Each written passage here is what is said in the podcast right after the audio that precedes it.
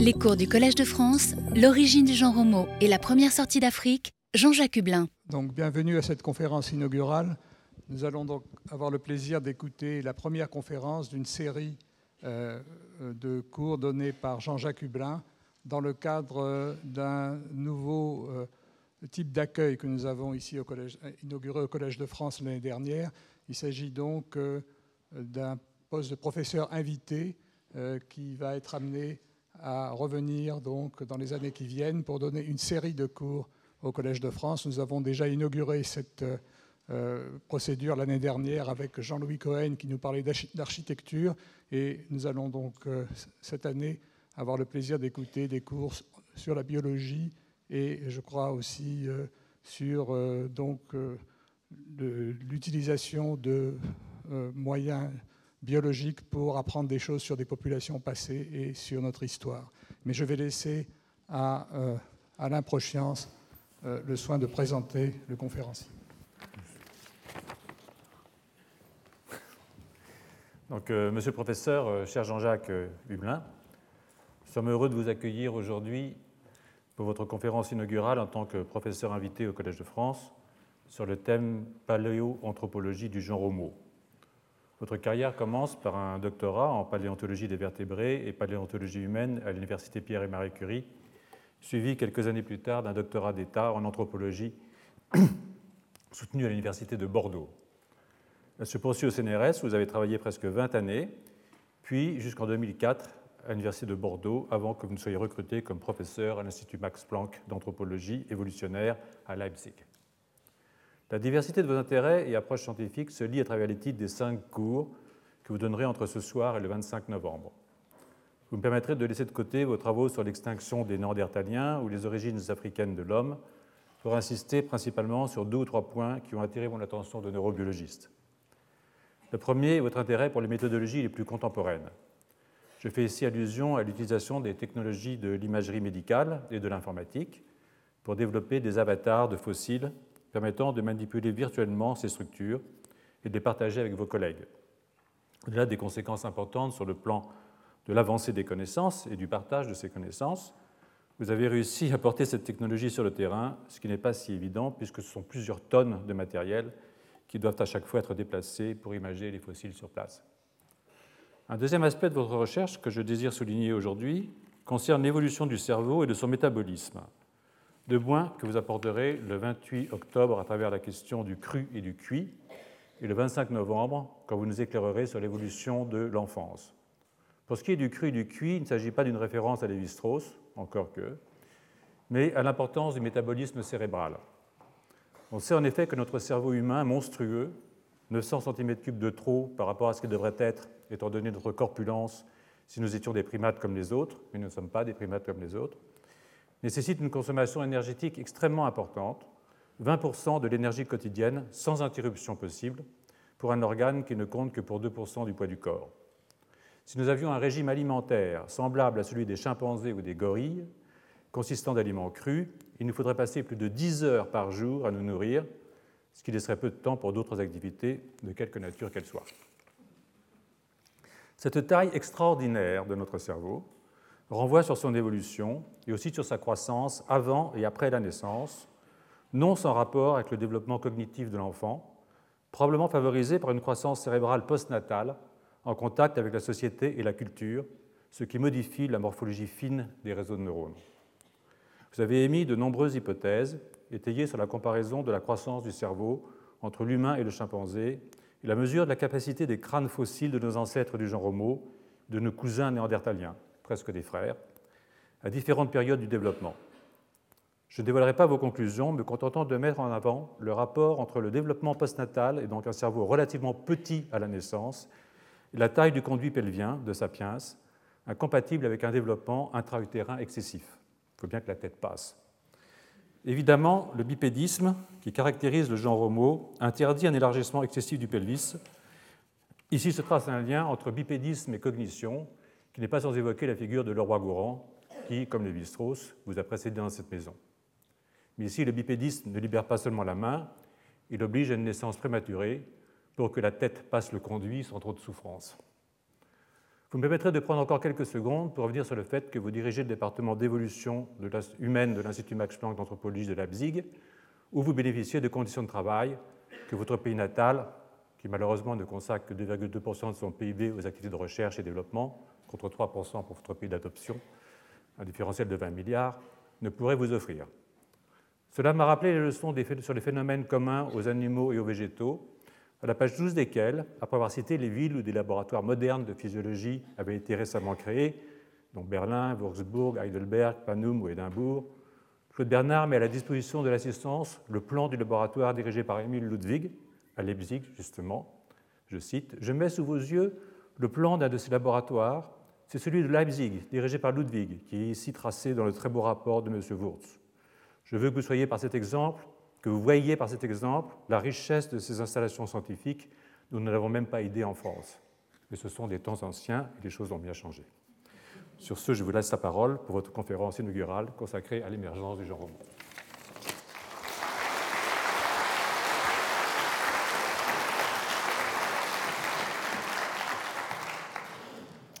Merci Alain. Monsieur l'administrateur, mes chers collègues, mes amis, mesdames et messieurs. Il est très émouvant pour moi de me présenter à cette tribune aujourd'hui et de vous présenter cette conférence inaugurale dans les murs où, étudiants, puis jeunes chercheurs, je suis souvent venu assister à des cours ou à des séminaires qui m'ont fait vibrer, qui m'ont fait rêver, mais surtout qui m'ont fait passionnément aimer la science. Je tiens à exprimer ma profonde gratitude aux professeurs du Collège de France pour l'honneur qu'ils me font en m'accueillant pour quelques années au sein de ce prestigieux établissement. D'illustres figures de la, paléanthropologie et de la préhistoire française m'y ont précédé. L'abbé Breuil, André Leroy-Gourand, qui s'est beaucoup intéressé à l'interaction entre le biologique et le culturel, Yves Coppens, Jean Guilaine et Michel Brunet. La question suprême pour l'humanité, le problème qui est la base de tous les autres et qui nous intéresse plus profondément qu'aucun autre, est la détermination de la place que l'homme occupe dans la nature et de ses relations avec l'ensemble des choses. D'où sommes-nous sortis? Quelles sont les bornes de notre pouvoir sur la nature et celles de la nature sur nous? Quel est notre but et notre destinée? Voilà les questions qui se présentent incessamment d'elles-mêmes à tout homme qui naît à la vie mentale et qui lui offre un intérêt que rien ne saurait diminuer. C'est dans ces termes passionnés que Thomas Huxley présente en 1863 dans De la place de l'homme dans la nature les ambitions de la paléoanthropologie naissante. Une aube nouvelle vient de se lever sur un monde jusqu'alors insoupçonné, celui de la préhistoire et des hommes étranges qui l'ont peuplé. Après bien des années de vains efforts, bouché de pertes sur la biographie duquel j'ai travaillé jadis avec Claudine Cohen, a fini par faire reconnaître par la communauté scientifique la nature humaine et antédiluvienne des outils de silex que livrent les gravières de la Somme. En 1856, on a découvert en Allemagne dans la vallée de Néandertal le premier homme fossile qui sera reconnu comme tel après bien des débats. Enfin, en 1859, Darwin a publié son ouvrage fondateur de l'origine des espèces, dont le premier tirage s'est arraché en quelques semaines seulement. Dès les premiers pas de la paléanthropologie, le public se passionna pour la quête des origines. Lors d'une conférence à laquelle j'ai assisté à Florence il y a à peine trois semaines, un célèbre spécialiste a commencé sa présentation en expliquant que pour être un bon paléoanthropologue, je pense qu'il voulait dire un paléoanthropologue qui sait se faire entendre, il fallait être un bon conteur, a good storyteller. Dès le début de la discipline, la soif de merveilleux paléolithiques et surtout de récits des origines habillés de sciences que l'on pouvait troquer contre le mythe biblique a fait son succès, mais parfois aussi son malheur. La tentation de la surinterprétation, voire parfois de l'affabulation, y ont constamment affleuré, et ce d'autant plus que les données empiriques étaient rares, parfois même complètement absentes. Dès le XIXe siècle, une importante production littéraire et picturale a alimenté cet engouement du public. Vous pouvez encore admirer au musée d'Orsay les œuvres de Fernand Cormon ou au musée des beaux-arts de Reims euh, celles de Paul Jamin. Oui, pour les crânes, il faudra revenir la semaine prochaine.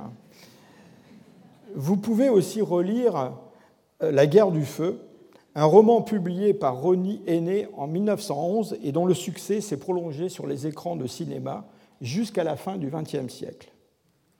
Science des temps les plus reculés, mais en réalité science très jeune, la préhistoire n'est, à n'en pas douter, un terrain de rêve idéal sur lequel chaque époque a pu projeter ses fantasmes, mais aussi imprimer ses propres valeurs.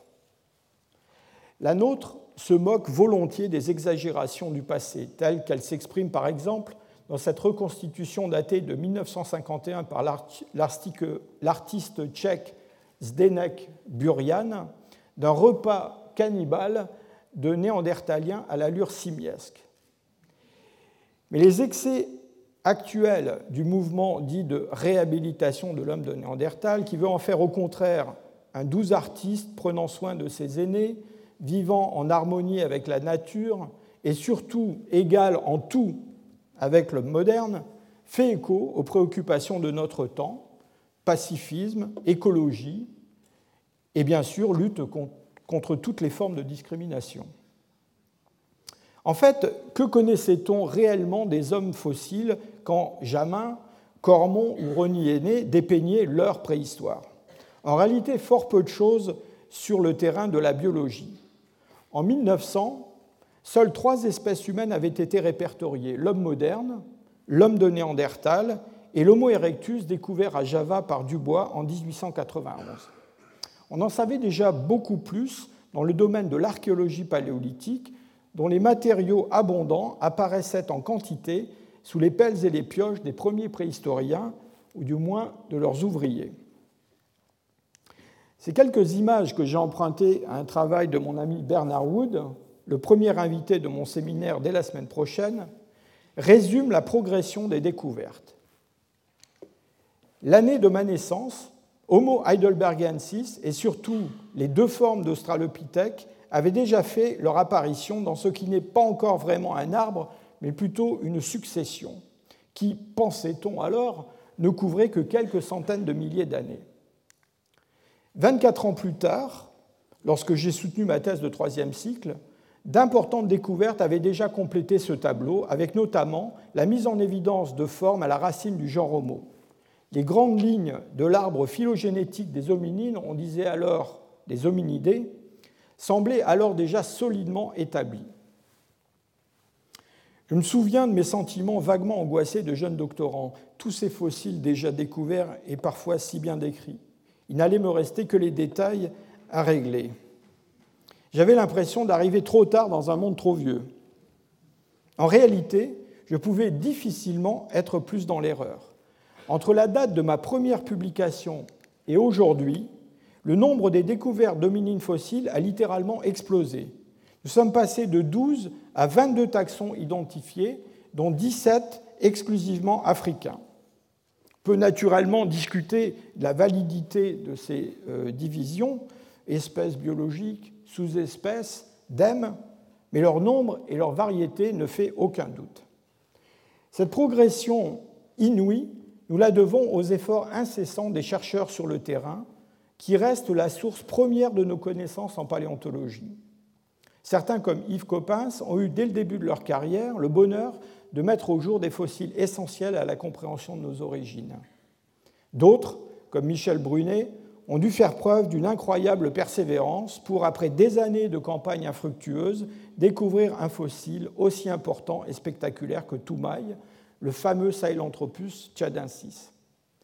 Pour ma part, j'ai eu aussi la joie de diriger des fouilles en Europe et en Afrique du Nord, et notamment à Djebel Iroud, où avec mon collègue Abdelwahed Benser de l'INSAP marocain, nous avons pu mettre au jour un important matériel qui documente les origines d'Homo sapiens.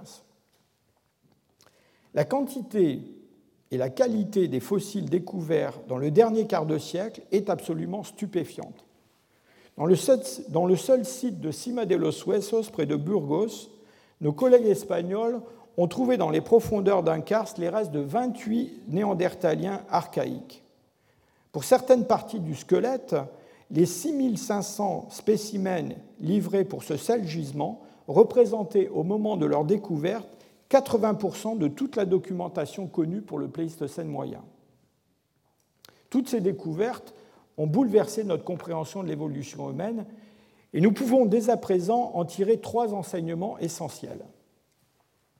Tout d'abord, notre espèce n'est pas, comme on l'a souvent représenté, le produit d'une simple évolution linéaire de formes plus ou moins complexes. C'est l'une des branches d'un buisson complexe. Presque à toutes les époques du passé, des formes dominines biologiquement très diverses, mais partageant aussi de nombreux caractères qui les relient à nous, ont vécu simultanément dans différentes parties du globe, mais aussi parfois dans les mêmes régions. Ensuite, il apparaît clairement que l'Afrique est très longtemps restée le cœur évolutif et démographique des hominines. Pendant plusieurs millions d'années, leur évolution semble s'y être exclusivement déroulée. Et c'est seulement au cours des deux derniers millions d'années qu'ils ont colonisé l'Eurasie, puis le reste du monde.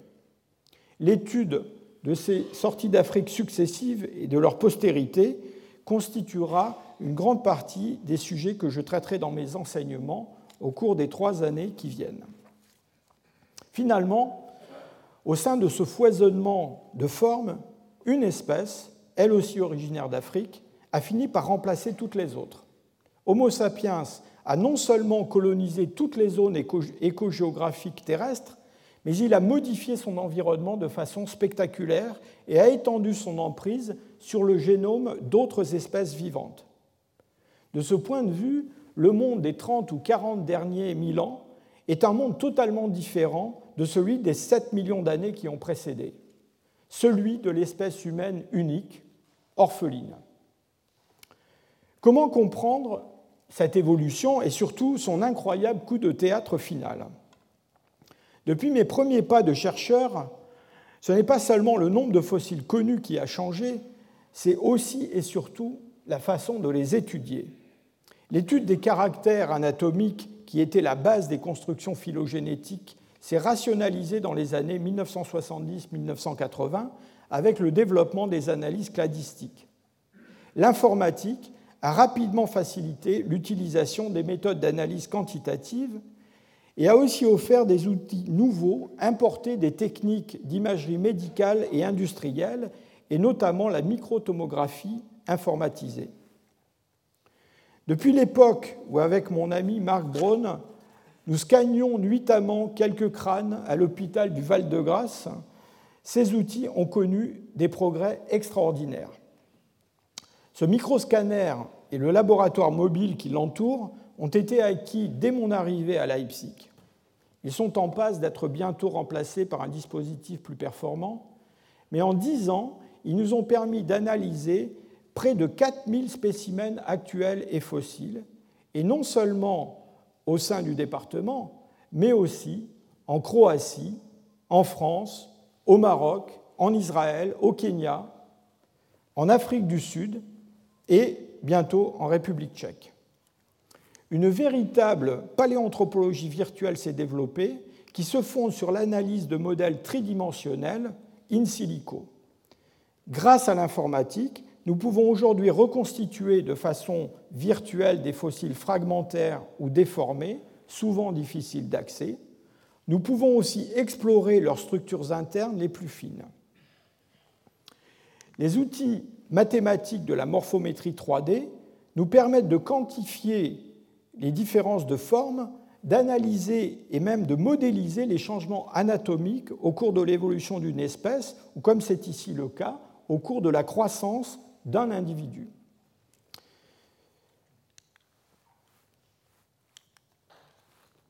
Voici l'exemple d'une étude actuellement en cours et conduite par l'un de nos euh, postdoctorants, Alexander euh, Stoessel. Elle vous montre le, degré de, de, détail, le degré de résolution atteint par ce genre d'analyse. Il s'agit d'une comparaison des osselets de l'oreille moyenne en relation avec l'oreille interne chez le néandertalien et l'homme moderne. La pièce de 1 centime d'euro euh, au sommet de l'écran vous indique la taille de ces structures. L'analyse morphométrique montre qu'il y a dans cette région anatomique parfois plus de différences entre ces deux formes humaines, néandertalien et homme moderne, qu'entre homme actuel et chimpanzé. Qui plus est, nous serons très bientôt capables de savoir si ces différences de forme ont ou non des implications sur le plan fonctionnel. Une histologie virtuelle basée sur l'imagerie synchrotron, qui donne accès à la microstructure des tissus minéralisés, s'est elle aussi développée et nous en verrons l'application dans quelques instants. La biologie moléculaire, la paléogénétique, la chimie isotopique et la physique des radioéléments sont des disciplines qui ont révolutionné complètement l'étude des restes fossiles humains et animaux. Elles permettent d'abord de dater les restes d'un homme fossile, parfois très précisément, mais elles révèlent aussi quel était son type d'alimentation, dans quelle zone géographique il s'est déplacé au cours de son existence, à quel type de climat il a été confronté, d'où venaient les animaux migrateurs qu'il a chassés et en quelle saison précisément il, a pu les abattre. Chose inimaginable il y a seulement une vingtaine d'années, on dispose aujourd'hui du séquençage complet du, génome nucléaire d'hommes qui vivaient il y a plus de 40 000 ans. On peut savoir quel était le degré de parenté des géniteurs de ce néandertalien de l'Altaï, comme vous le voyez très proche dans cet exemple, et de quelle taille pouvait être la population à laquelle il appartenait. On sait quel pourcentage du génome néandertalien est encore présent dans les populations actuelles, un peu moins de 2% en dehors d'Afrique, et quelles sont les parties du génome qui sont uniques à l'homme moderne et que l'on ne retrouve pas chez ces formes archaïques, néandertaliens ou dénisoviens. Mais nos ambitions ne s'arrêtent pas à l'ADN. Euh, voilà un de nos étudiants, Frido Welker, qui travaille sur le séquençage de protéines fossiles, ici le collagène, dans une perspective phylogénétique. C'est, j'en suis certain, un domaine de recherche très fructueux car ces protéines peuvent se conserver beaucoup plus longtemps que l'ADN dans les gisements archéologiques. Armé de ces outils nouveaux, mais aussi des apports d'autres disciplines, neurologie, génétique, primatologie, linguistique, psychologie expérimentale et bien sûr l'archéologie préhistorique et les sciences de l'environnement, nous pouvons essayer de comprendre la destinée hors du commun des hominines et singulièrement des hommes modernes. La réponse à nos interrogations tient essentiellement en trois termes. Technologie, langage et complexité sociale l'évolution humaine est des plus remarquables dans la mesure où elle, peut être décrite comme un processus fondamentalement bioculturel. Les premiers hominines, comme d'autres mammifères avant eux, se sont adaptés à des conditions nouvelles et à la compétition avec d'autres espèces par des modifications biologiques affectant leur taille, leur anatomie, leur alimentation, leur locomotion ou encore leur mode de reproduction. Mais depuis au moins 2 millions d'années et demie, le développement chez les hommes de comportements techniques et de modes d'organisation sociale toujours plus complexes a ouvert un chapitre complètement nouveau dans l'histoire de la vie. Au sens écologique du terme, c'est un exemple de construction de niche, c'est-à-dire de modification de son environnement par une espèce pour y créer les conditions favorables à sa survie et à son développement. Tout au long de l'évolution humaine, on assiste notamment à l'externalisation de fonctions biologiques essentielles grâce à la complexification constante de nos capacités cognitives, à la maîtrise du langage et de la technologie. C'est cette externalisation du biologique vers le technique et le social qui a finalement permis à l'homme de s'adapter à tous les milieux, même les plus extrêmes, à la fois de façon flexible et de façon réversible.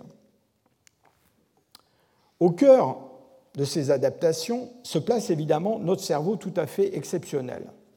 Chez les singes cathariniens, auxquels nous appartenons, il existe une relation directe entre la taille du cerveau et la masse corporelle. Les hommes font exception de façon éclatante, avec un cerveau qui est 3 à 4 fois plus gros que celui d'un grand singe de taille équivalente. Au sein des mammifères, seuls certains cétacés présentent une taille relative du cerveau ou un nombre de neurones comparable. L'accroissement spectaculaire du cerveau des hominines s'est en fait essentiellement produit au cours des deux derniers millions d'années. Tout d'abord, essentiellement en relation avec une augmentation de la taille, et puis dans les derniers 500 000 ans, de façon complètement indépendante. Et cette évolution tout entière euh, s'est déroulée au sein du genre Homo. Elle a représenté un très sérieux défi adaptatif. Le cerveau humain est un organe vulnérable, notamment durant son développement, mais surtout ses besoins énergétiques sont considérables. Alain Prochian l'a déjà évoqué. Il ne représente que 2% de notre masse corporelle, mais chez un adulte au repos, il consomme à lui seul environ 20% de toute l'énergie nécessaire au métabolisme. Cette proportion atteint autour de 55% chez un nouveau-né et culmine à 66% du métabolisme basal chez un enfant de 4 ans et demi.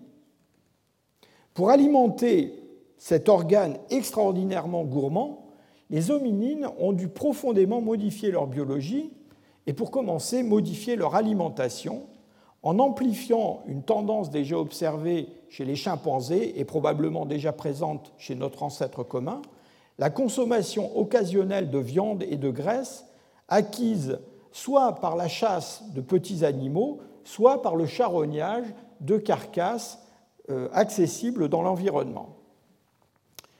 Ces nouveaux aliments à haute teneur énergétique permettent à la fois d'alimenter un cerveau qui s'accroît en taille, mais aussi de réduire la taille du tractus digestif surdimensionné des grands singes végétarien, qui lui aussi est très consommateur d'énergie. L'énergie métabolique ainsi économisée par la réduction en longueur de l'intestin a pu être, réallouée au cerveau et un phénomène similaire a peut-être été aussi à l'œuvre avec la réduction de notre système musculaire. Ces changements alimentaires se sont accompagnés par une première externalisation celle qui concerne l'acquisition et la digestion de nourriture. Cette externalisation s'effectue dans la sphère technique, avec l'apparition dès avant 2,5 millions d'années et peut-être même dès avant 3 millions d'années d'outils en pierre. Les plus anciens et les plus primitifs d'entre eux ont sans doute été produits par les derniers australopithèques. C'est ce que semblent confirmer les travaux de chercheurs de mon département qui ont mis en évidence des traces de découpe sur des ossements vieux de 3,4 millions d'années et des adaptations particulières de la main des derniers australopithèques. Des armes sont aussi sans doute apparues très tôt, mais fabriquées en bois, elles ne sont parvenues à nous que pour des périodes beaucoup plus récentes.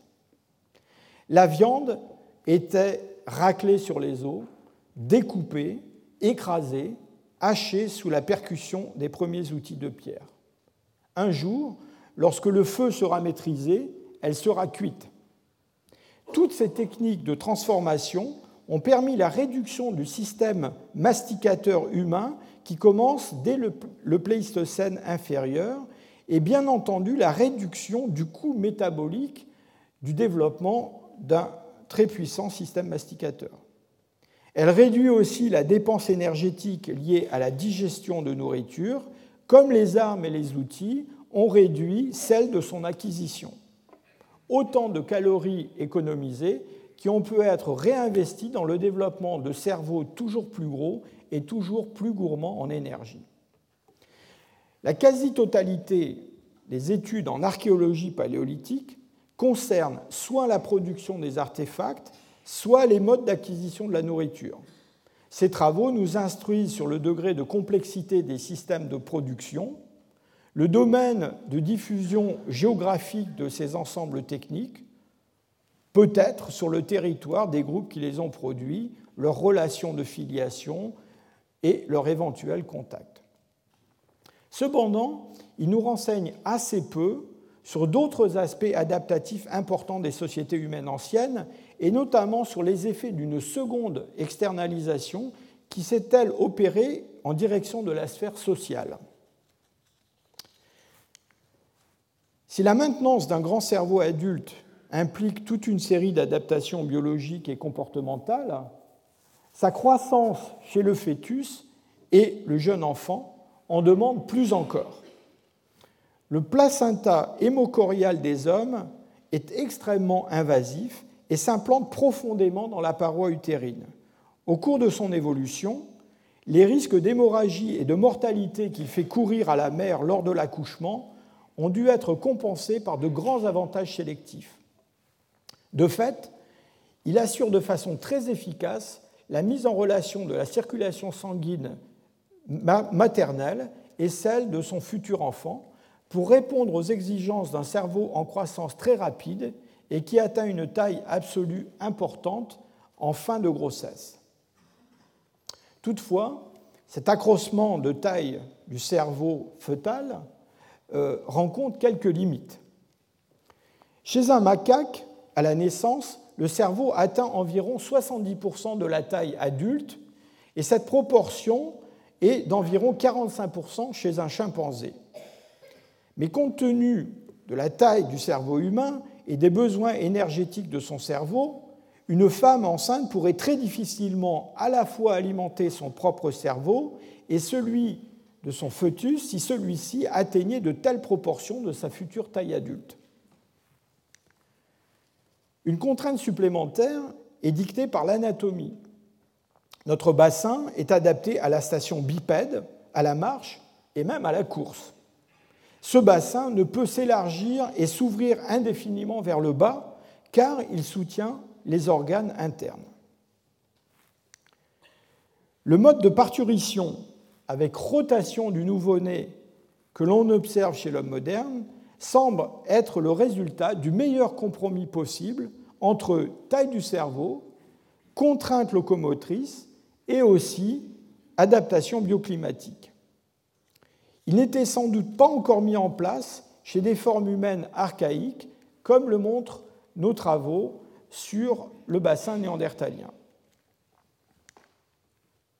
Ces problèmes énergétiques et anatomiques ont été résolus par la sélection naturelle en limitant la taille du cerveau à la naissance et en reportant à plus tard une grande partie de sa croissance. Ainsi, le primate dont le cerveau adulte est de loin le plus gros est paradoxalement celui qui a le cerveau proportionnellement le plus petit à la naissance, environ 28% de la taille adulte. La croissance de ce cerveau très immature va s'étendre sur une période beaucoup plus longue que chez les autres primates, jusque vers 5 ou 6 ans, âge auquel la taille adulte est pratiquement acquise. Autre originalité, le nouveau-né humain naît avec une réserve de graisse importante qui, après la naissance, fournit des oméga 3 et par oxydation des cétones indispensables au cerveau en développement et qui le met à l'abri de disettes momentanées. D'autres mécanismes permettent les investissements nécessaires à la croissance prolongée de notre cerveau. Chez les grands singes, la mère allait un petit unique et généralement ne laisse guère les autres adultes du groupe s'en approcher. Le sevrage intervient autour de 4 ans chez un chimpanzé, de 6 ans chez un orang-outan. Ensuite, le jeune devient capable de se nourrir par lui-même. Les hommes ont développé un modèle bien différent. Dans de nombreuses sociétés humaines traditionnelles, le sevrage intervient autour de deux ans, ce qui permet à la mère de rapidement mettre à contribution les autres adultes du groupe pour alimenter le cerveau en pleine croissance de son enfant. Elle peut avoir un nouvel enfant alors que le précédent est encore totalement dépendant.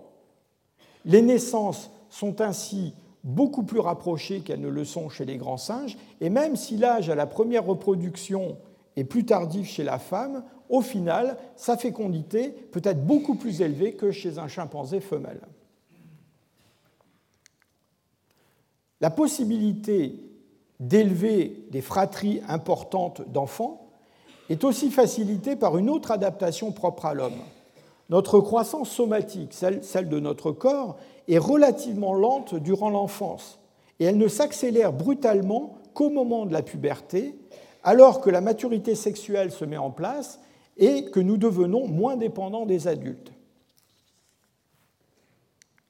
Chez les chimpanzés, les échanges de nourriture sont très limités. Une étude isotopique menée par l'une de nos doctorantes, Géraldine Fahy, a montré qu'au sein d'un groupe de chimpanzés de la forêt de taille, seuls les mâles qui se montrent les plus efficaces durant la chasse aux petits singes colobes sont ceux qui consomment une quantité significative de viande. Au contraire, dans les sociétés humaines, le partage de la nourriture entre individus, et singulièrement entre adultes et enfants, sont très importants. Tout au long de sa vie, un chimpanzé extrait de son environnement exactement la quantité d'énergie dont il a besoin à titre individuel. Chez l'homme, les besoins énergétiques individuels sont plus grands. Mais jusqu'à l'orée de l'âge adulte, un enfant de chasseur-cueilleur reste bénéficiaire net des échanges de nourriture. Il va ensuite lui-même extraire de la nature de l'énergie bien au-delà de ses besoins individuels pour la redistribuer vers autrui. Le monde des hommes, c'est bien celui de la redistribution. Et ce diagramme vous montre l'importance des transferts vers les enfants, non seulement depuis la mère, mais aussi à partir du père, du grand-père, de la grand-mère, tout au long de leur vie d'adulte euh, dans ce groupe euh, d'Amérindiens euh, de Bolivie. La structure de la parenté et celle des réseaux d'échange et de solidarité entre adultes et entre générations, objets de l'anthropologie sociale, sont au cœur même de la condition humaine. Les hommes pratiquent ce que Bogin appelle une reproduction bioculturelle. La mise en place de ce mode de reproduction très particulier a des conséquences très importantes sur nos capacités cognitives. Tout d'abord, la croissance d'une grande partie de notre cerveau, presque les trois quarts, se déroule non pas in utero, mais dans le monde extérieur. Ceci concerne notamment la matière blanche, c'est-à-dire le câblage du cerveau sous-jacent au cortex cérébral. Une grande partie de son développement et de sa maturation se poursuivent alors que nous interagissons avec le monde extérieur, soumis à toute une série de stimulations qui guident constamment le développement. Notre capacité à maîtriser le langage articulé est sans doute en grande partie dépendante de cette plasticité du cerveau durant les premières années de la vie. Mais la structuration du cerveau dure bien au-delà de l'enfance. Dans le, cortex préfrontal que l'on considère généralement comme le siège de fonctions cognitives supérieures, ce n'est qu'avec l'adolescence que le nombre de connexions synaptiques se stabilise après que les, après que les moins utilisées aient été détruites et que d'autres, au contraire, aient été renforcées. C'est en particulier le professeur Changeux euh, qui a mis en évidence euh, ce phénomène. Lorsque l'on examine la myélinisation des axones dans le néocortex, on observe aussi de fortes différences entre le chimpanzé et l'homme. Chez ce dernier, la myélinisation se prolonge longtemps après l'adolescence, qui de plus est beaucoup plus tardive que chez les grands singes. Cette longue période de plasticité cérébrale offre à l'homme d'immenses capacités d'apprentissage, mais elle implique aussi un environnement social et économique qui permet une entrée dans l'âge adulte excessivement tardive. Sur le plan psychologique, le fait de rester très longtemps dépendant des adultes, alors même que ceux-ci doivent s'occuper d'autres enfants, apprend aux petits hommes, dès leur plus jeune âge, à rester intéressants pour autrui, c'est-à-dire à construire et à maintenir du lien social. Ce fut jadis la condition de leur survie. Il ne fait guère de doute que ces capacités cognitives accrues et ces dispositions psychologiques particulières qui pourraient être vues comme des sortes de, produits secondaires de notre mode de reproduction et de développement ont en fait elles-mêmes été soumises aux effets de la sélection naturelle. En augmentant nos capacités techniques et sociales, elles ont en retour consolidé les conditions nécessaires à ce mode de reproduction et de développement si particulier. La question qui se pose maintenant est de savoir dans quel groupe dominine et à quelle époque du passé ces traits humains si particuliers sont apparus. Et d'ailleurs, la question aussi se pose de savoir si nous pouvons étudier ces aspects de l'adaptation humaine dans le registre fossile.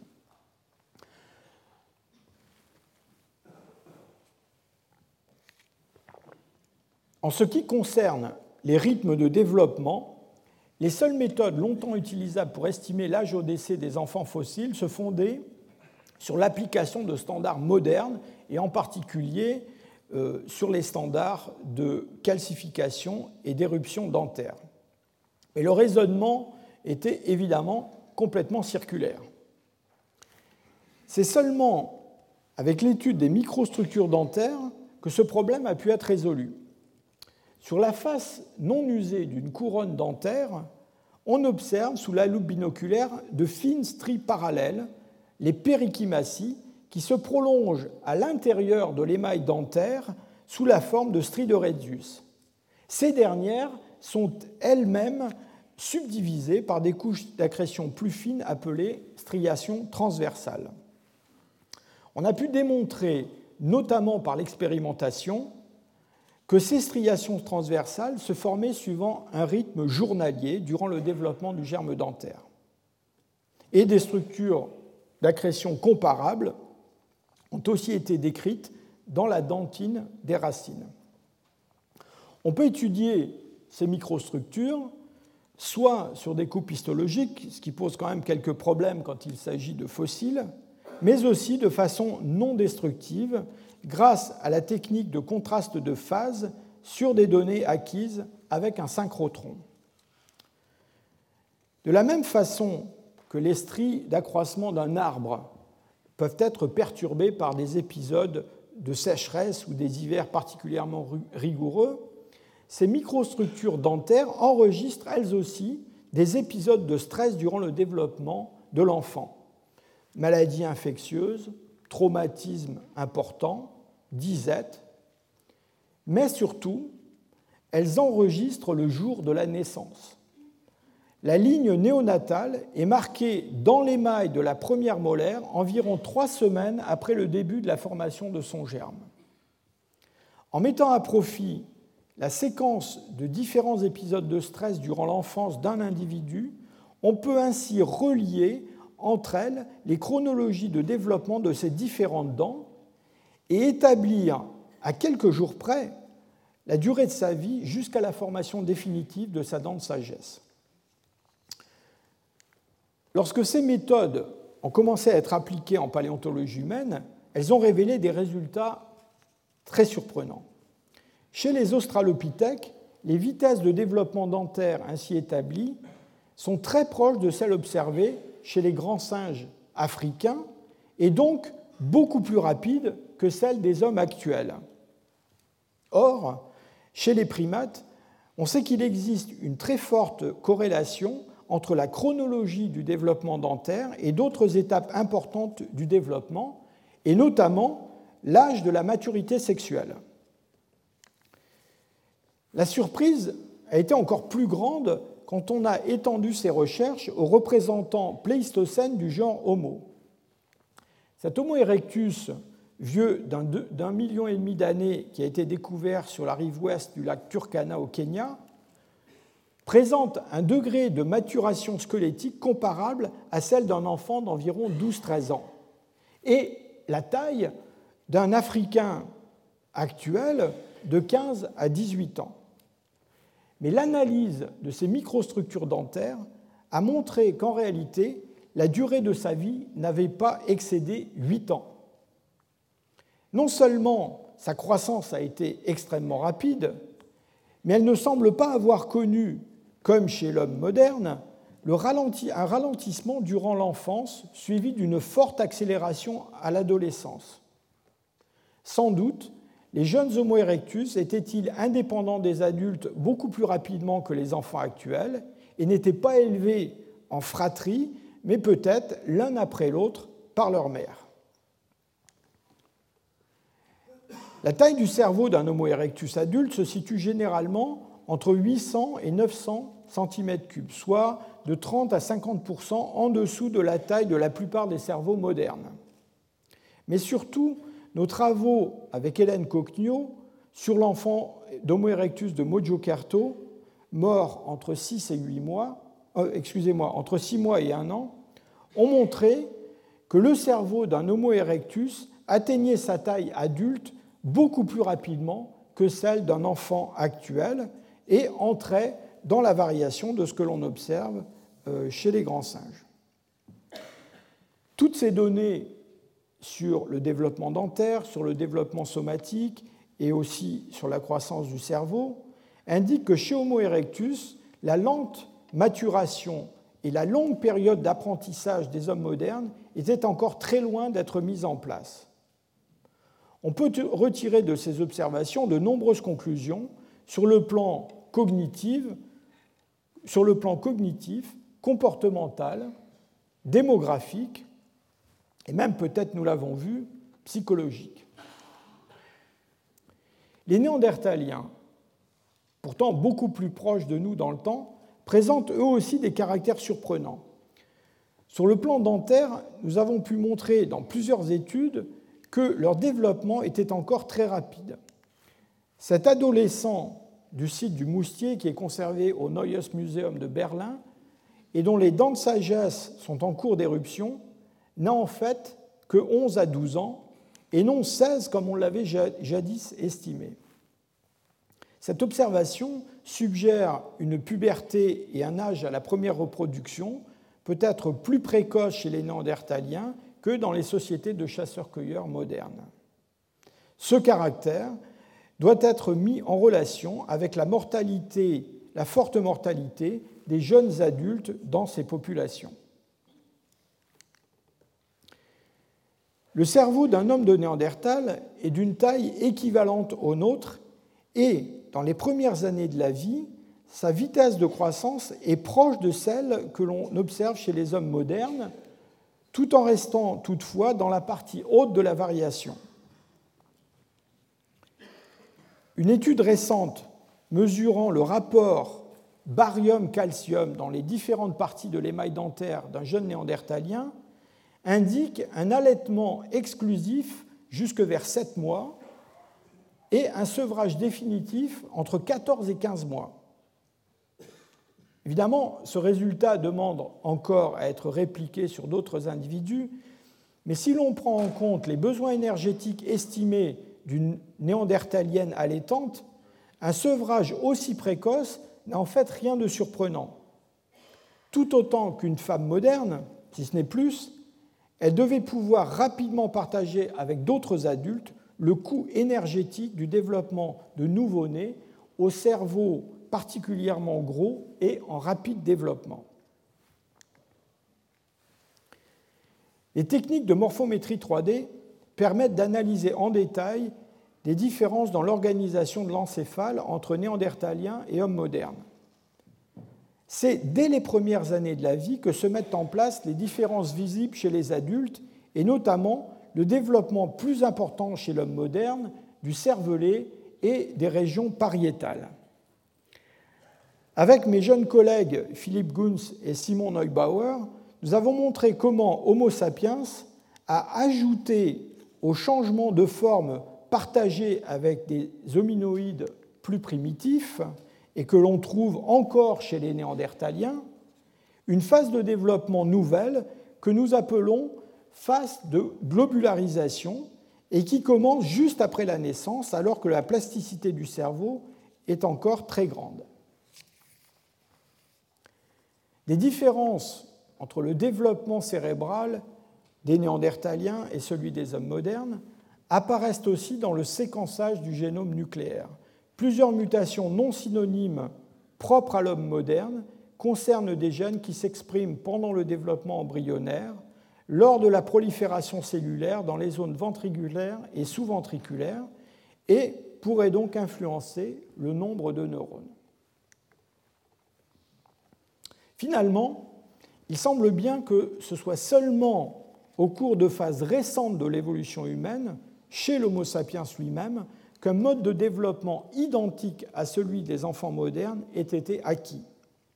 C'est ce que nous avons pu montrer par l'étude de cet enfant fossile de Jebel Iroud, grâce, grâce, à une étude au synchrotron de Grenoble avec la collaboration de Paul Taforo.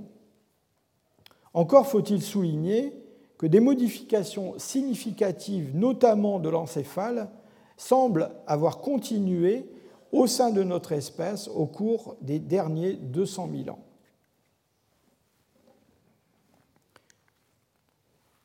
La grande taille du cerveau humain a été mise en relation par le chercheur britannique Robin Dunbar avec la nécessité de gérer des réseaux sociaux de plus en plus complexes. Avec l'homme moderne, nous allons assister à un autre type d'externalisation. Elle concerne des fonctions cognitives.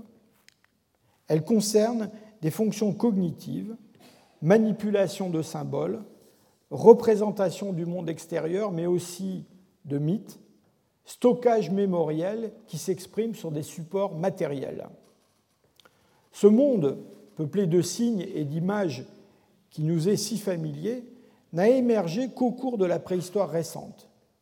Il exprime la complexité sociale presque infinie de l'homme moderne qui étend son emprise sur la planète au cours des derniers 50 000 ans et remplace toutes les formes archaïques qu'il rencontre sur son passage. Sans doute, l'étendue des réseaux sociaux qu'il est capable de développer surpasse celle de toutes les autres formes d'hominidés. Dans ces réseaux, s'exprime la solidarité de coalitions d'individus et de groupes dont les forces, le savoir-faire et la créativité peuvent s'additionner quand le besoin s'en fait sentir. Mais aussi, elles peuvent s'accumuler à travers le temps dans un processus d'innovation toujours plus rapide. Dans l'édition de 1871 de La descendance de l'homme, Darwin écrivait de façon assez prophétique. Nos ancêtres méritaient-ils le nom d'homme alors qu'ils ne connaissaient que quelques arts très grossiers et qu'ils ne possédaient qu'un langage extrêmement imparfait? Cela dépend du sens que nous attribuons au mot homme. Dans une série de formes partant de quelques êtres à l'apparence simiesque et arrivant graduellement à l'homme tel qu'il existe, il serait impossible de fixer le point défini auquel le terme homme devrait commencer à s'appliquer. J'espère vous avoir convaincu ce soir qu'il n'y a pas de fossé entre les hommes et les autres créatures. C'est un concept parfois difficile à accepter, tant a été naturel et même irrésistible la tendance des hommes à se distinguer du reste du monde vivant. Nous aimons à penser qu'il y aurait quelque part dans le passé un fossé, un Rubicon que nos ancêtres auraient un jour rapidement franchi.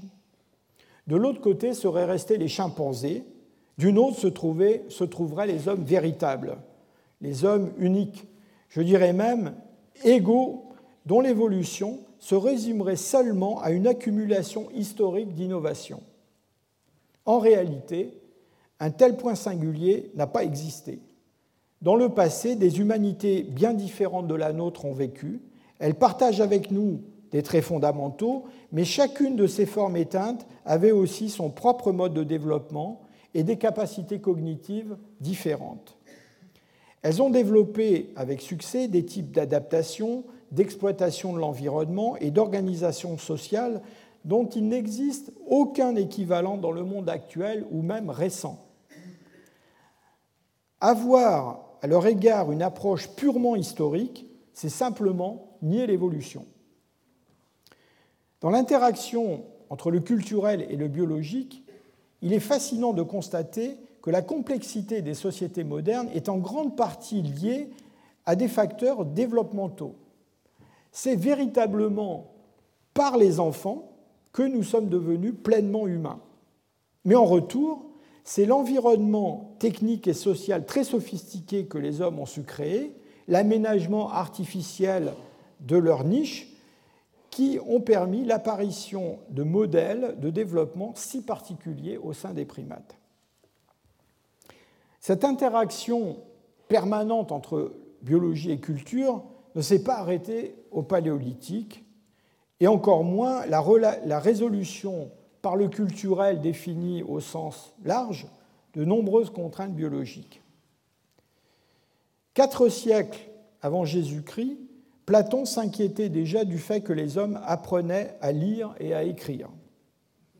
Il craignait qu'ils ne perdent progressivement l'usage de la mémoire. Aujourd'hui, nous nous inquiétons de l'usage que nos enfants font d'Internet. L'utilisation de supports de mémoire externes et de machines qui savent compter et même raisonner nous permet en fait d'appliquer nos capacités cognitives à d'autres tâches.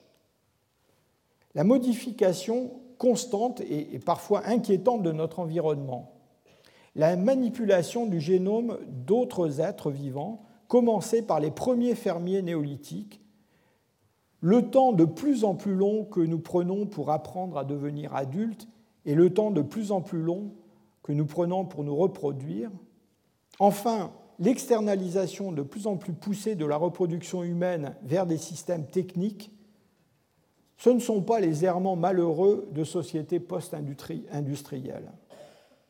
C'est bien la continuation logique, inexorable, d'une évolution commencée il y a deux millions et demi d'années. La comprendre, c'est éclairer notre présent et peut-être nous aider à maîtriser notre futur. Pour finir, je voudrais formuler quelques remerciements. Tout d'abord, à ma famille, et je pense surtout à mes grands-parents. Je voudrais aussi remercier mon professeur de sciences naturelles de la classe de quatrième, M. Test, que j'ai souvent impitoyablement forcé à m'emmener explorer la géologie du bassin parisien par de froids dimanches d'hiver. Je n'oublie pas mes maîtres de l'université, et surtout le professeur Bernard van der Merch qui a guidé mes premiers travaux. Je voudrais aussi évoquer la mémoire de Francis Clark Howell, un des fondateurs de la paléanthropologie moderne, dont adolescent je lisais les ouvrages et qui un jour est devenu un ami.